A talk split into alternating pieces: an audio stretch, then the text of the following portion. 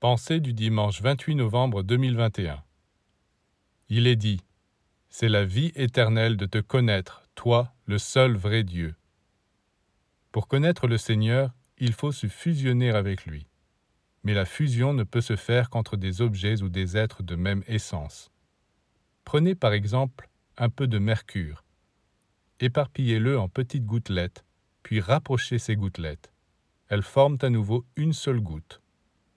Supposez maintenant qu'avant de les rapprocher, vous laissiez tomber quelques grains de poussière sur certaines d'entre elles.